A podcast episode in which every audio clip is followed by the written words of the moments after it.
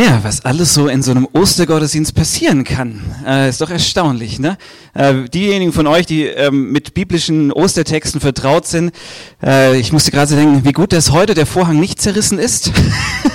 Sonst hätten wir doch nochmal eine neue Auferstehung vielleicht gebraucht für die einen oder anderen, die in den ersten zwei Reihen sitzen. Also spannend, spannend, was alles so passiert. Ostern, Drei Tage, die die Welt verändern. So haben wir diese kleine Osterreihe überschrieben, so lautet der Titel. Und ich finde, dieser Titel Drei Tage, die die Welt verändern oder die die Welt verändert haben, das klingt irgendwie gut und klingt schön. Aber so schön das rhetorisch klingt, muss man diese Frage ja doch schon mal stellen dürfen. Mal ganz ehrlich, wir behaupten, drei Tage Ostern, drei Tage, die die Welt verändern. Aber hat sich die Welt tatsächlich verändert? Sieht die Welt tatsächlich anders aus? Ist da tatsächlich was ganz anders, als es vor Ostern war? Weil wenn ich, wenn ich meine Welt so anschaue, dann sehe ich, boah, ehrlich gesagt, ist da nicht alles super. Und da ist auch nicht alles heil, sondern ich sehe auch ziemlich viel Kaputtes.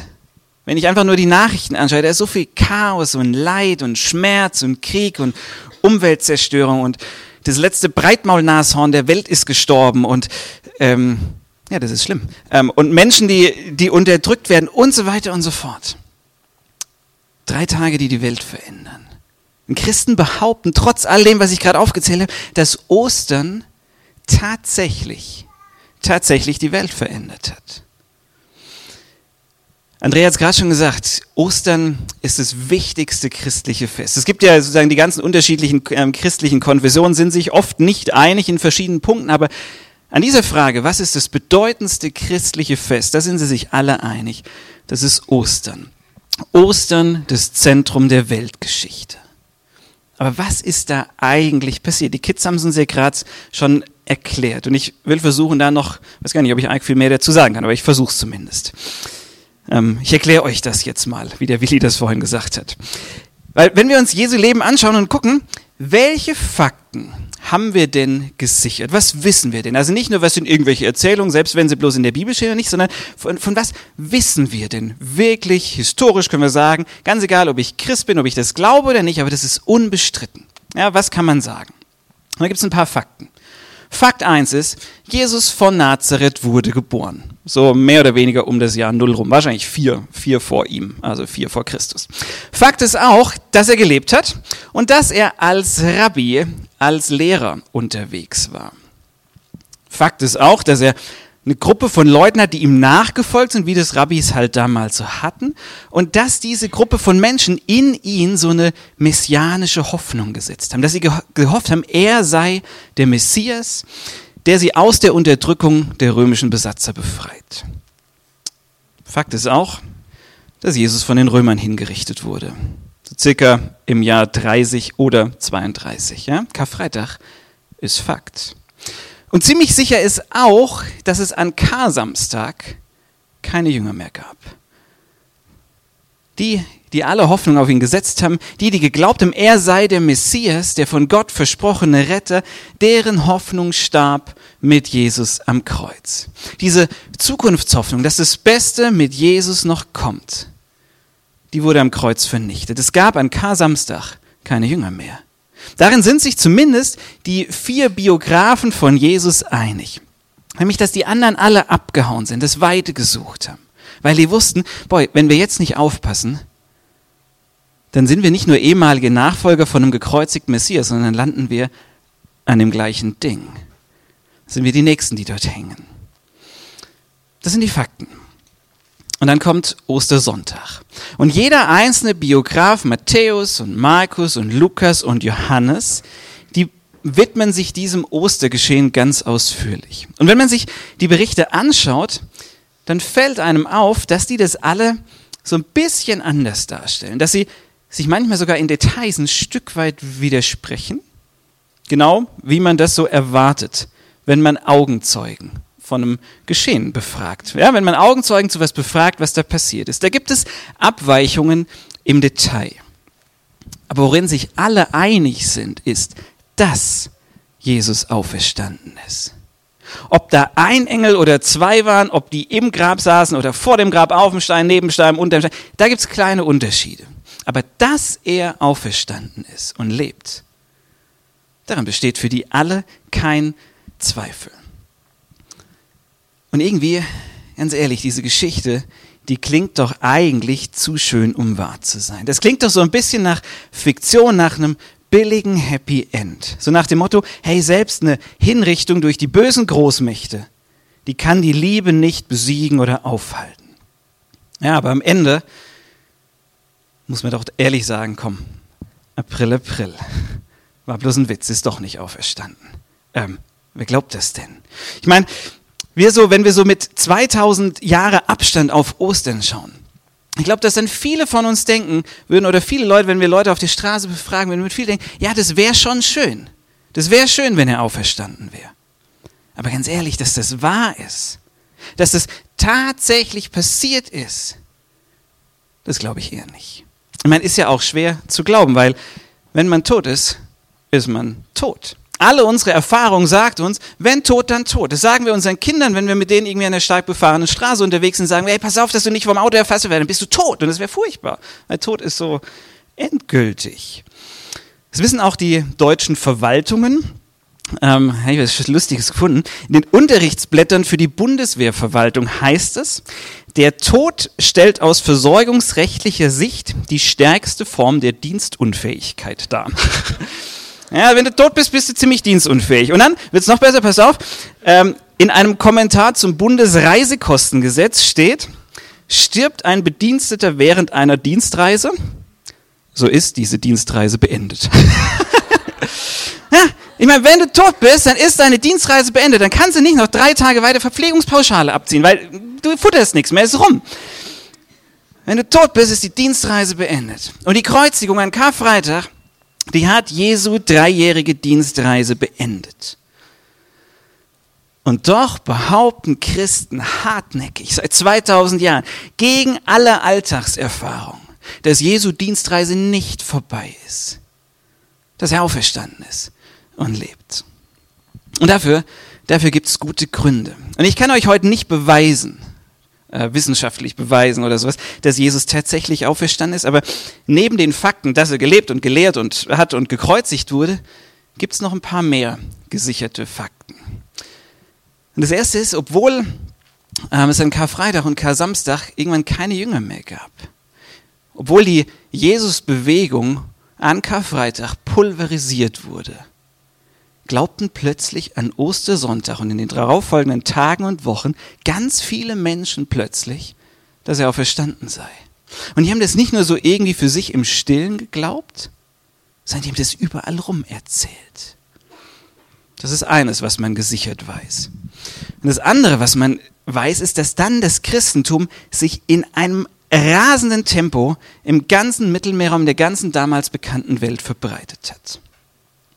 Im Jahr, äh, jetzt wollte ich gerade sagen 1964, nein, im Jahr 64, also das richtige 64, also nicht das, äh, ja, im Jahr 64 gab es ja in Rom diesen großen Brand, wo irgendwie halb Rom äh, abgebrannt ist.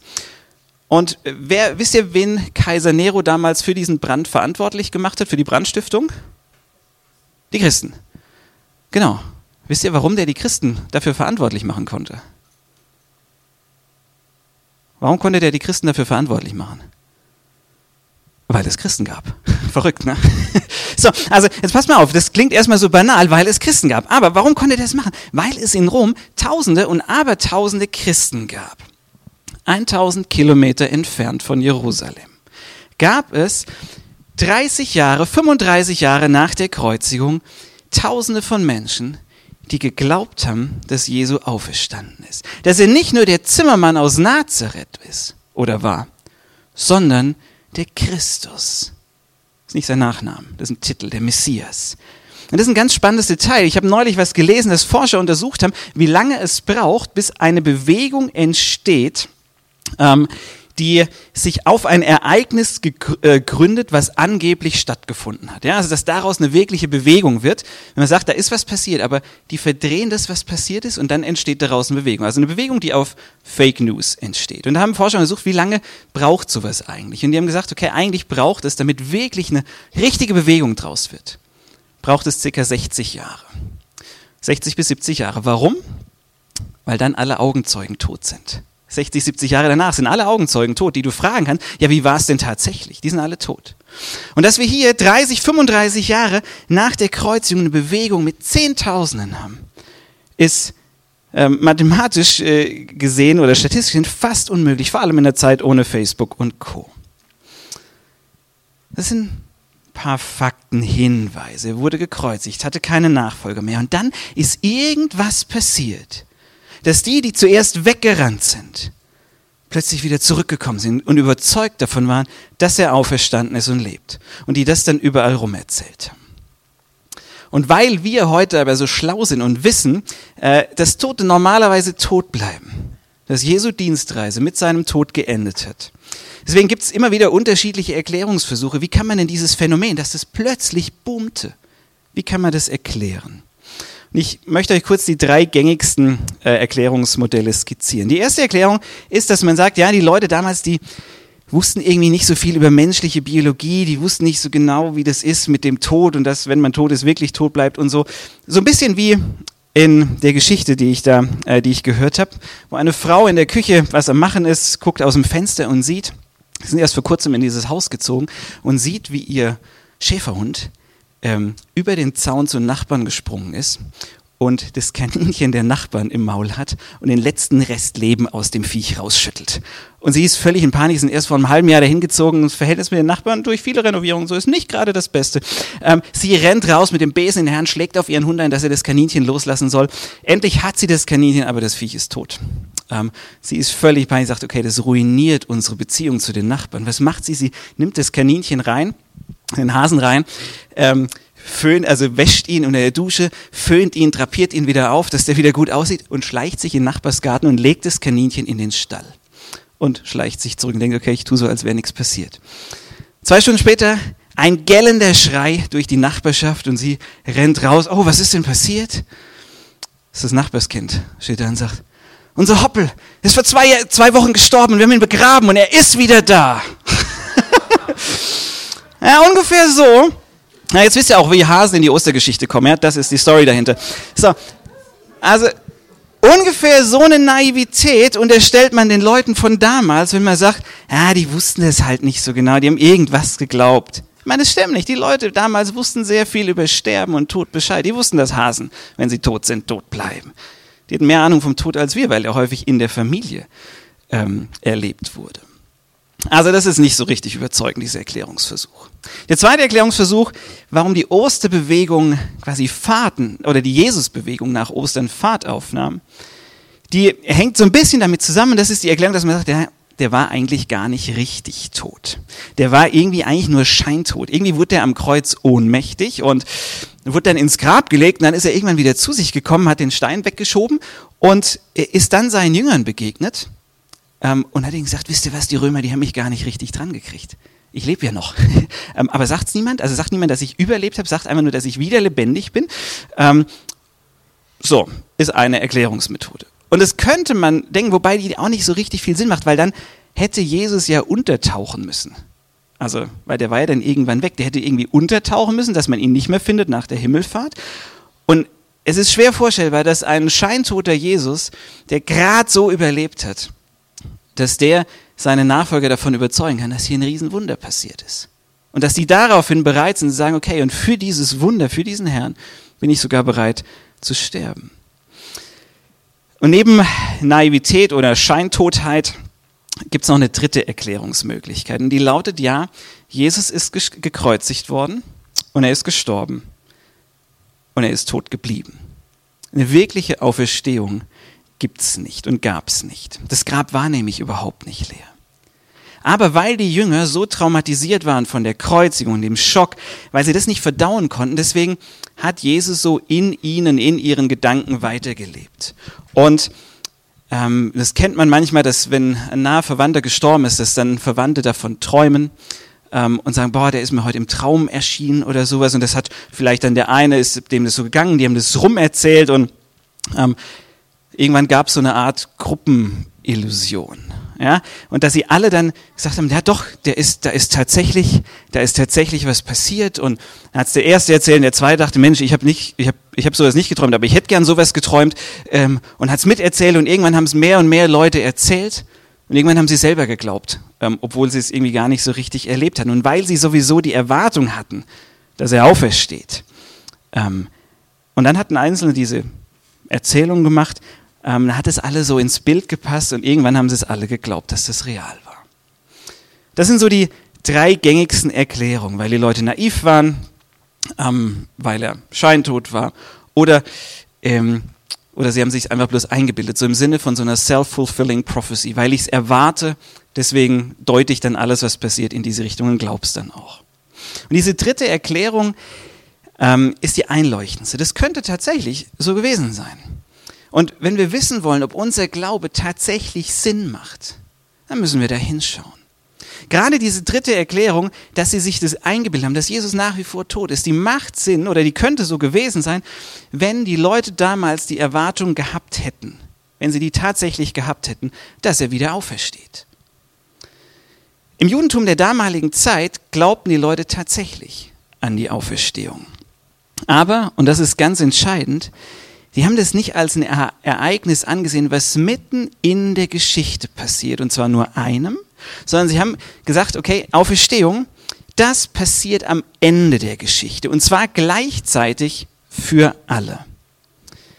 Den Juden der damaligen Zeit war bewusst, ähm, dass die Welt kein heiler Ort ist, sondern dass vieles kaputt ist. Und ihnen war auch bewusst, dass wir Menschen das nicht selber wieder auf die Rille bekommen, sondern dass Gott nochmal ganz neu eingreifen muss.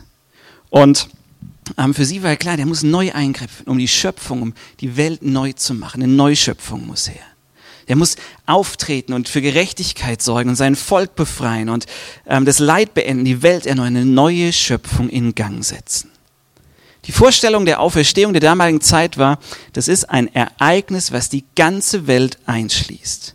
Und das passiert am Ende der Zeit für alle und zwar gleichzeitig. So, jetzt ist die Frage, was hat das mit Ostern und Auferstehung zu tun? Ziemlich viel. Weil das verdeutlicht, dass niemand, niemand in Israel das erwartet hat, dass Jesus aufersteht. Das haben die nicht erwartet. Von keinem einzigen seiner Nachfolger wird berichtet, ähm, dass die an Karfreitag gesagt haben, oh, der ist gerade gekreuzigt worden. Ist nicht so schlimm, der kommt wieder. Hat niemand gedacht. Das hat niemand erwartet. Die sind alle abgehauen. Ihr Traum ist mit dem Mann am Kreuz gestorben. Das sieht man eindeutig auch an den Texten der Evangelien. Und ich würde gern noch ein paar Details aus Johannes 20 mit euch anschauen. Als er gestorben ist, wurde Jesus in einem Garten begraben. Und das ist ein wichtiges Detail der Ostergeschichte. Kommen wir gleich nochmal zurück. Das, was wir jetzt lesen, das spielt sich im Garten ab und ihr könnt hier mitlesen.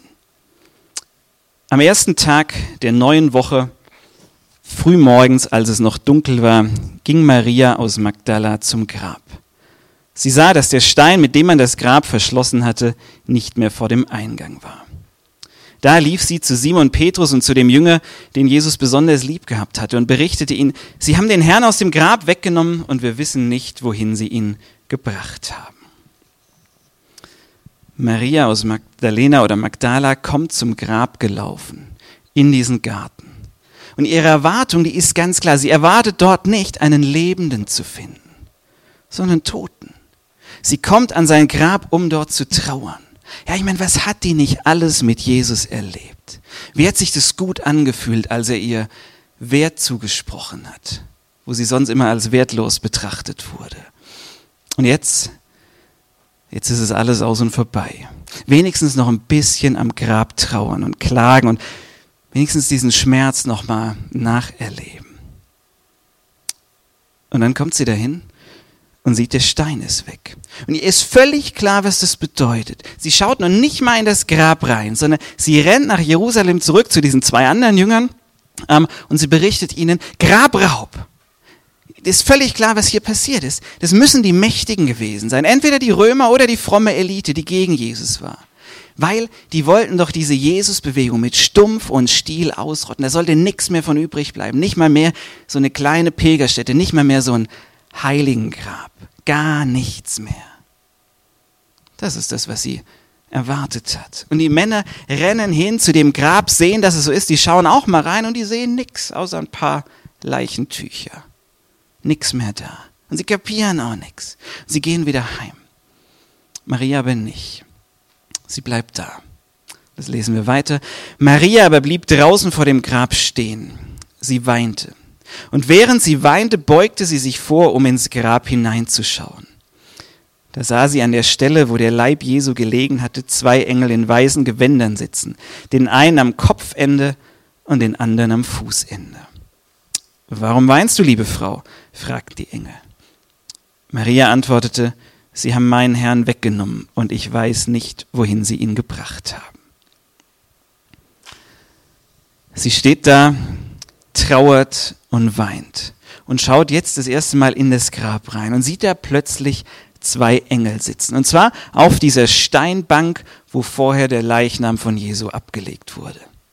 Und sie unterhält sich mit den Engeln, wie man das halt so macht, wenn man auf Engel trifft.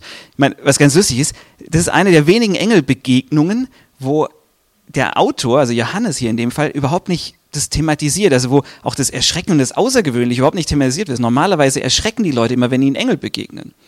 Hier äh, erwähnt er das noch nicht mal ganz besonders. Es ist völlig normal, als, als wollte er sagen, Engel sind 0815. Sind 0815 gegenüber dem, was hier gerade wirklich passiert ist. Die Engel fragen sie, warum weinst du? Und sie sagt wieder, die haben den weggenommen, der ist fort. Wo soll ich jetzt trauern?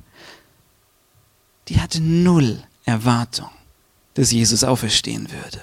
Sie nicht, die Jünger vorher nicht. Und dann hört sie ein Geräusch hinter sich. Wir lesen weiter in Vers 14. Auf einmal stand Jesus hinter ihr. Sie drehte sich nach ihm um und sah ihn, erkannte ihn jedoch nicht. Warum weinst du, liebe Frau? fragte er sie. Wen suchst du? Und Maria dachte, es sei der Gärtner und sagte zu ihm, Herr, wenn du ihn weggebracht hast, sag mir bitte, wo du ihn hingelegt hast, dann hole ich ihn wieder. Und ich wette, diesen Part der Story, den hat die in ihrem Leben noch hunderte Male erzählt und wurde jedes Mal ausgelacht. Dass die Leute gesagt haben, was? Jesus stand hinter dir und du hast ihn nicht, du hast ihn gesehen, du hast ihn nicht erkannt, du hast gedacht, das ist der Gärtner. Er erkennst ihn nicht. Sie erkennt den nicht. Dieser Auferstehungsfakt findet in ihr keinen Resonanzraum weil sie nicht damit rechnet. Und sie dreht sich wieder um und schaut weiter in das leere Grab, weil das so eine Endgültigkeit ausstrahlt. Und dann geht die Geschichte weiter. Maria, sagte Jesus. Da wandte sie sich wieder um, die hatte wieder ins Grab geschaut, und rief Rabbuni, das bedeutet Meister. Maria gebrauchte den hebräischen Ausdruck. Jesus sagte zu ihr, halt mich nicht fest, ich bin noch nicht zum Vater in den Himmel zurückgekehrt. Geht zu meinen Brüdern und sag ihnen, dass ich zu ihm zurückkehre, zu meinem Vater und zu eurem Vater, zu meinem Gott und eurem Gott. Da ging Maria aus Magdala zu den Jüngern zurück. Ich habe den Herrn gesehen, verkündete sie und erzählte ihnen, was er zu ihr gesagt hatte. Jesus spricht Maria ganz persönlich mit Namen, mit ihrem Namen an. Und das ist der Moment, wo sie ihn erkennt. Und er sagt zu ihr, Maria, geh nochmal nach Jerusalem. Du bist ja gerade vorhin schon mal hin und her gerannt. Geh nochmal, das zweite Mal heute, aber dieses Mal mit einer anderen Botschaft. Und die Botschaft heute lautet, ich habe den Herrn gesehen. Ich habe nicht nur ein leeres Grab gesehen, sondern auch den Lebendigen. Das leere Grab und den Lebendigen. Und das verändert alles. Jesu Auferstehung ist der Dreh- und Wendepunkt der Geschichte. Ohne die Auferstehung ist der Karfreitag, ist die Kreuzigung einfach nur ein tragischer Tod. Es ist einfach nur eine brutale Hinrichtung oder wenn man so will, ein Justizskandal. Aber der Ostersonntag, der macht aus dem Karfreitag die größte Liebestat Gottes. Und die Auferstehung, die verändert auch alles andere. Alles, was Jesu vorher zu seinen Lebzeiten gesagt hat, was er gelehrt hat, wie er gelebt hat, wie er mit den Leuten umgegangen ist. All das bekommt durch die Auferstehung wie so einen göttlichen Stempel. einen göttlichen Stempel, dass man da nicht nur einen tollen Typen erlebt hat, sondern Gott selbst. Nicht nur einen guten Lehrer mit interessanten Ideen, sondern Gott selbst. Nicht nur ein Wohltäter der Menschheit, sondern Gott selbst. Gott selbst, der seinen Charakter in Jesus selbst gezeigt und geoffenbart hat. Und das hat Auswirkungen auch für uns heute. Nicht nur, sagen, das bekräftigt nicht nur das, was Jesus zu Lebzeiten gemacht hat, sondern es hat Auswirkungen für uns heute. Es gibt einen Kurzfilm, in dem lernen sich zwei Jugendliche über ein Online-Computerspiel kennen und bestehen gemeinsam quasi als Avatare, also als so virtuelle Figuren, irgendwelche Abenteuer. Und die kennen sich nur online, haben sich im, Leben, im realen Leben noch nie äh, getroffen, telefonieren quasi, während sie parallel da spielen, immer miteinander, also über wie auch immer, äh, wie das alles funktioniert. Und auf jeden Fall bestehen die da so ihre Abenteuer als Avatare. Und was dann so passiert, ist, der Junge verliebt sich irgendwann in das Mädel, will sie auch im realen Leben treffen, sie ihn aber nicht. Welch, wie halt im realen Leben. Ne? So, welche Jungs kennen das? So, nein. äh, Habe ich, auch, hab ich auch schon alles durch. So, aber sie will sich nicht mit ihm nicht treffen, weil sie ihn nicht mag, sondern weil sie todkrank ist ähm, und bald sterben wird. Und sie will nicht, dass er sie so sieht. Und dann eines Tages, während sie so am Zocken sind, geht was schief und der Avatar, diese Computerfigur des Mädels, stirbt. Und dann sagt der Junge, kein Problem, ich habe noch Auferstehung. Das ist der Titel des Filmes. Ich habe noch Auferstehung. Ich habe noch ein paar Leben, die kannst du haben. Ich habe noch Leben für dich. Ich habe noch Auferstehung. Und das ist die Ostermessage. Ich habe noch Auferstehung. Ich habe vorhin gesagt, dass im Judentum ursprünglich der Glaube war, dass die Auferstehung alle gemeinsam betrifft. Aber nach Ostern haben die erkannt, Auferstehung, das ist nicht das Ende der Weltgeschichte, sondern das ist Jesu oder Jesu Auferstehung, die mitten in unserer Geschichte passiert. Das ist der Vorgeschmack. Das ist die Vorwegnahme der endgültigen Auferstehung. Die ersten Christen, die haben erkannt, an Jesu Geschichte können wir die ganze oder können wir die Geschichte der ganzen Welt sehen. Das ist die Vorwegnahme von dem, was noch kommt. Wir können an ihm die Geschichte der ganzen Welt sehen. Die Geschichte der Welt lautet, ich habe noch Auferstehung. Du hast noch Auferstehung. Und das Ganze nicht erst irgendwann, sondern schon jetzt. Wir haben noch Auferstehung. Laut der Bibel begann die Geschichte mit dieser Welt in einem Garten, dem Garten Eden. Und dann ging so manches schief, okay? Und jetzt sehen wir hier, jetzt beginnt sie in einem Garten nochmal neu. Die Neuschöpfung kommt nicht erst irgendwann, sondern die hat in dem Garten mit dem leeren Grab begonnen. Ich habe noch Auferstehung. Im Johannesevangelium, da gibt es insgesamt wird von sieben Wundern von Jesus berichtet. Und im Judentum gibt es eine, einen großen Fokus auf Zahlensymbolik. Das, äh, die lieben Zahlensymbolik. Und dann kommt das achte Wunder. Und das achte Wunder ist die Auferstehung. Und das ist, als wollte uns der Schreiber Johannes sagen, Leute, sieben Tage, äh, wie eine Woche. Ähm, das eine die sieben Wunder, das ist das Alte. Aber jetzt mit der Auferstehung hier im Garten beginnt eine neue Woche. Ein neues Kapitel wird aufgeschlagen. Eine Neuschöpfung beginnt. Neues Leben geht los. Ich habe noch Auferstehung. Und das gilt nicht erst für ein Leben nach dem Tod, dafür auch. Aber es gilt auch und vor allem auch für das Leben im Hier und Jetzt. Das meiste von dem, über was Jesus gesprochen hat, wie er gelehrt hat, was er gemacht hat, das hatte direkte Implikationen für das Hier und Jetzt.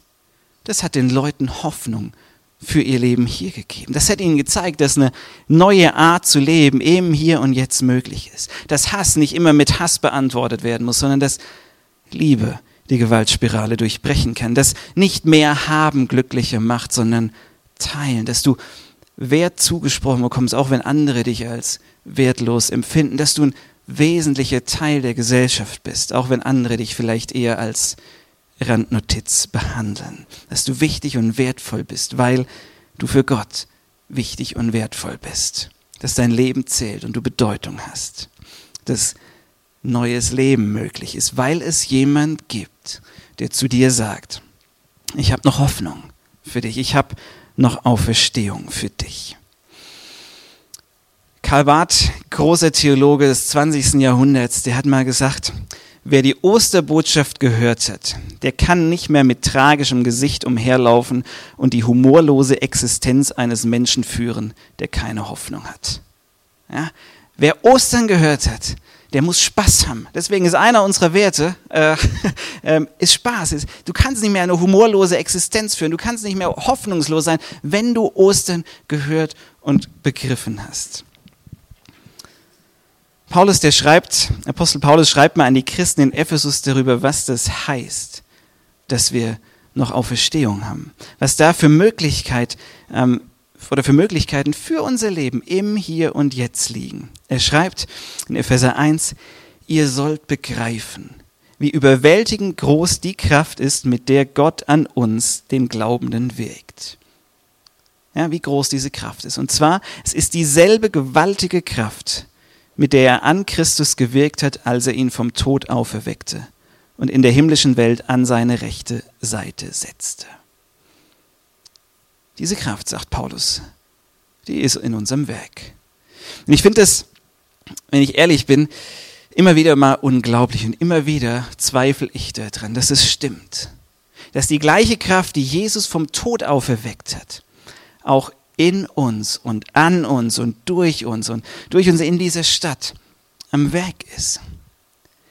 Aber wenn Jesus tatsächlich auferstanden ist, und aus meiner Sicht ist es die einzig sinnige Erklärung, ähm, dafür, dass aus so einem messianischen, aus so einer messianischen Bewegung, wie es sie zu der damaligen Zeit x-fach gab, da waren zig Messias unterwegs. Und wisst ihr, die haben alle auf die gleiche Art und Weise geendet. Die sind alle am Kreuz, ans Kreuz genagelt worden von den Römern. Das ist öfters mal passiert und die ganzen Bewegungen haben sich pulverisiert. Und die Nachfolger von diesen kleinen Messiasen und so weiter, die haben gesagt, boah, er war es offensichtlich nicht, ich suche mir einen anderen oder ich lasse es bleiben. So. Das ist immer wieder passiert in der Geschichte. Aber dass aus diesem, aus dieser kleinen messianischen Bewegung von Jesus, der irgendwo in Hintertupfingen gelehrt hat, dass daraus das Christentum wurde. Das ist für mich nur dadurch erklärbar, dass die Auferstehung, das Ostern nicht nur ein schönes Ende der Geschichte ist, sondern dass es ein wahres Ende ist, dass es eine wahre Geschichte ist. Und dass das nicht nur Jesu Geschichte ist, in der es Auferstehung gibt, sondern dass das auch deine und meine sein kann. Dass Jesus dasteht und sagt, hey, ich habe noch Auferstehung für dich und für dich und für dich. Das ist das Zentrum unseres Glaubens. Das ist das Zentrum unserer Kirche, unserer Gemeinde. Nächste Woche werden wir mit unserer neuen Predigtreihe beginnen, die heißt die Zehn. Ähm, die zehn findet ihr hier, wo wir uns mit den zehn Werten ähm, unserer Gemeinde, unserer Kirche beschäftigen wollen. Und jedem einzelnen Wert liegt es zugrunde, dass Jesus lebt, dass er auferstanden ist und dass er mit uns und durch uns und mit dieser Auferstehungskraft diese Stadt prägen will. Und dass wir all diese Werte aus dieser Kraft heraus leben. Heute an Ostern ist ein Vielleicht ein guter Tag, wenn du merkst, hey, ich hätte gerne Auferstehung. Ich hätte gerne Auferstehung. Dass du zu Jesus gehst und sagst, Jesus, gib mir Anteil an deiner Auferstehung. Wir werden im Sommer einen Taufgottesdienst haben, ähm, Ende Juni wenn du merkst, hey, ich würde mich da gern mit reingeben, weil bei, was bei Taufe passiert ist, bei Taufe vollziehen wir das quasi nach, wo wir mitsterben mit Jesus und aus dem Wasser wieder herauskommen und mit auferstehen, als ein Zeichen, ich gehöre zu diesem Auferstandenen. Das ist etwas, was in Taufe passiert, dass Gott sagt, und so wie du jetzt dich taufen lässt auf meinen Namen, so gehörst du zu mir, so habe ich dich angenommen. Wenn ihr nicht getauft seid, ähm, lade ich euch ein, sprecht Rabea ähm, oder mich an. Wir können euch da Details zu sagen. Vielleicht sagt ihr, hey, ich bin schon getauft, ähm, aber ich habe nie öffentlich bekannt, dass ich Teil dieser Jesus Bewegung bin.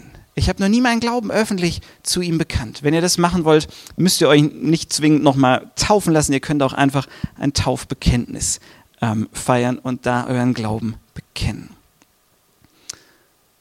Vielleicht mögt ihr diese Entscheidung heute treffen und sagen, ja, ich, ich glaube, ich möchte, ich möchte mich taufen lassen. Ich glaube, Ostern ist ein guter Tag, um zu Jesus zu gehen und zu sagen, hey, ich hätte gern Auferstehung. Zu Jesus zu gehen und sagen, gib mir doch Anteil an deiner Auferstehung. Vielleicht stehst du bislang wie, wie Maria vor diesem Grab und du hast mit einem mehr oder weniger toten Jesus gelebt. Ja, deine Erwartung ist nicht groß, dass da was geht. Und du merkst aber heute, hey, der spricht mich an. Der spricht mich an und der lebt. Und er sendet mich, so wie er Maria wieder losgeschickt hat. Ostern ist passiert, weil Jesus dich und mich so unendlich liebt. Und weil er möchte, dass die Kraft, die ihn von den Toten erweckt hat, in uns und durch uns diese Welt gestaltet. Dass sie das, was mal kommt, jetzt schon antizipiert, die Welt daraufhin Stück für Stück gestaltet, in das hin, was Jesus am Ende der Zeit hier tun möchte. Und wenn du sagst, hey, das will ich, ähm, jawohl, kommt rein, das ist super. Ähm, wenn du sagst, das möchte ich, ich möchte Auferstehung, alles gut, kein Stress. Ähm, wenn du sagst, das möchte ich, dann lade ich dich gleich ein. Wir werden gleich vier, ähm, vier Lieder miteinander singen. Ähm, und da hinten, ich weiß nicht, ob ihr es schon gesehen habt, da hinten liegt ein Kreuz. Und du kannst diese ähm, Lieder einfach so mitsingen als gesungene Gebete, das sind sie, du kannst zuhören. Ähm, oder du kannst während dieser Zeit nach hinten zu diesem Kreuz gehen. In diesem Kreuz, da stecken einige Nägel drin und an diesen Nägeln hängt eine Botschaft für dich. Da hängt eine Botschaft, die kannst du dir nehmen, weil da steht, weil ich gestorben bin, sagt Jesus, ich habe noch Auferstehung für dich. Und wenn du magst, sing diese vier Lieder mit, ähm, am Platz, im Sitzen, im Stehen ähm, oder geh äh, nach hinten. Du kannst dich dort vor dieses Kreuz stellen und ein Gebet sprechen. Wenn du magst, kannst du dich vor dieses Kreuz knien und sagen, Jesus, ich will deine Auferstehungskraft. Ich möchte dein Auferstehungsleben. Und nimm dir so einen Zettel weg mit dieser Zusage, ich habe noch Auferstehung. Gott segne euch. Amen.